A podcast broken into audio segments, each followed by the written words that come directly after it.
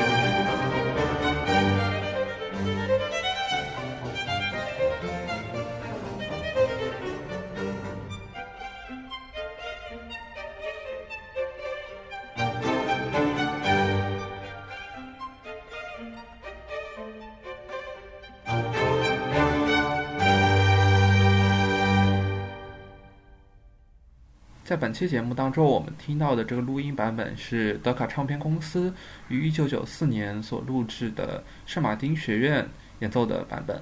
我觉得这个版本能够很好的表现出巴洛克音乐那种呃空旷的那种气氛，就是那种嗯比较纯淳朴纯实的那种音乐风格。同为巴洛克作曲家的巴赫也曾经改编过和谐的灵感。把它改编到管风琴或者是羽管键琴上面。我们接下来要听到的第三首的第三乐章，它是被改编到了一个羽管键琴上面，也是别有一番风味。《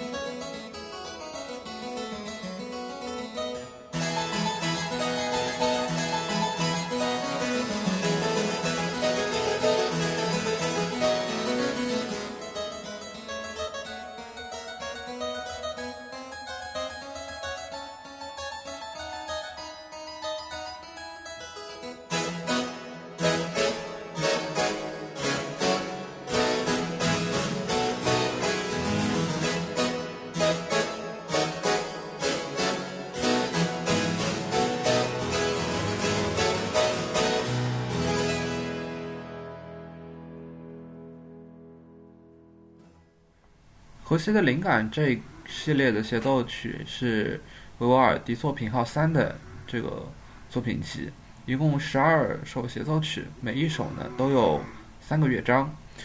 一开始呢是十八世纪一七一一年的时候首次出版于阿姆斯特丹，这是他第一部出版的协奏曲集，因为前两个 OP 一和 OP 二是像有点像奏鸣曲的那种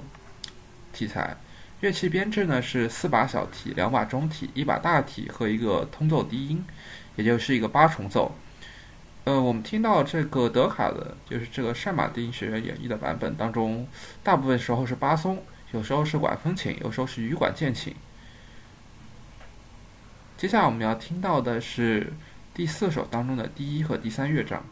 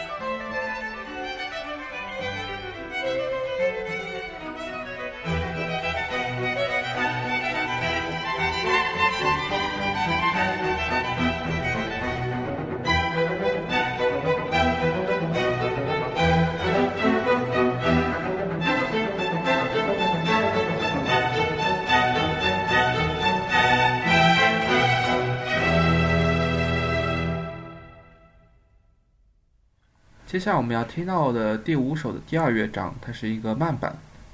一开始的这个中提琴和小提琴的这个和弦，给人一种非常空旷的意境。在这种意境下呢，独奏的这个旋律就飘了过来。嗯，同样也是一种非常透明的质地。我觉得这是和谐的灵感给我们一种比较新的一种音乐上的体验。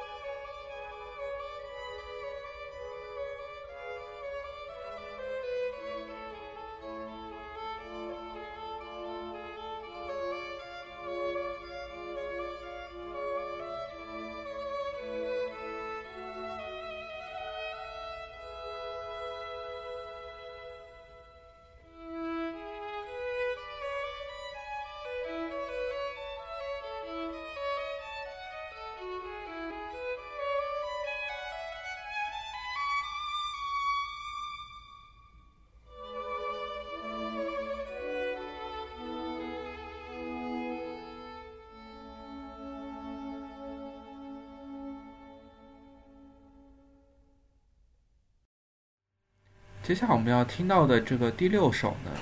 嗯，它是一个非常俗的一个考级曲，对，就是在小提琴的考级的这个，至少在就是在上海的这一套里面，它是出现过的，就第一乐章和第三乐章。嗯，个人觉得它也是非常好听，就是乐器之间的对话非常充分，嗯，旋律性也比较强。第二乐章呢，它跟第五首的第二乐章有点类似，也是一种比较透明的质地，但是它是用底小调写成的，所以更加增添了一种凄凉的气氛。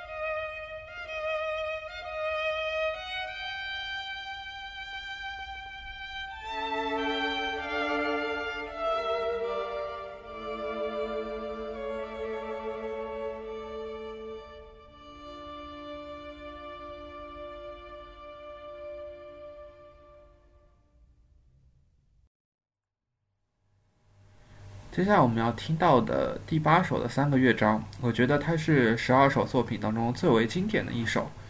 呃，已经可以看出额尔蒂在创作这首的时候风格已经比较成熟了，就是无论在这个和声的运用啊、旋律的这个线条上面，都比前面几首作品有很大的提升。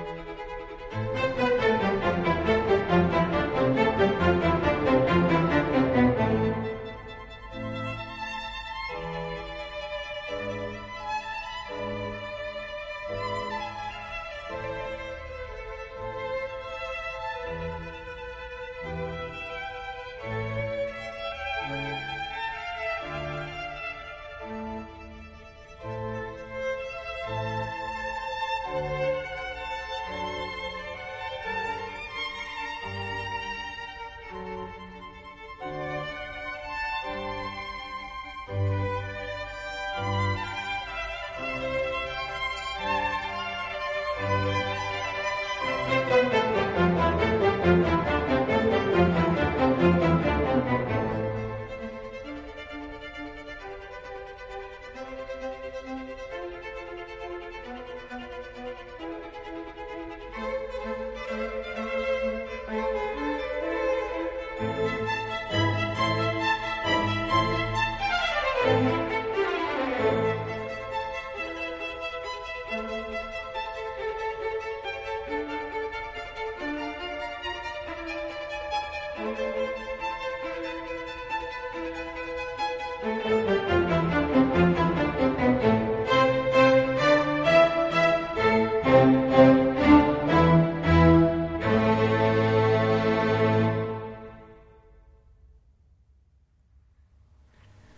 些的灵感被巴赫改编的另外的一些其他的版本，比如说像这个作品号九七二，原来是也是写给管风琴、羽管键琴这一类的。我们听到这个版本是一个小号的改编版，这个小号改编版非常的明亮，但是它不算非常的突兀，就有点和那个布兰登堡的第二首的第一乐章作品号一零四七那个样。就是小号的旋律非常具有穿透力，给人一种非常光明、光辉的一种感觉。接下来我们要听到的这个是改编自《和谐的灵感》第九首第一乐章的这个版本。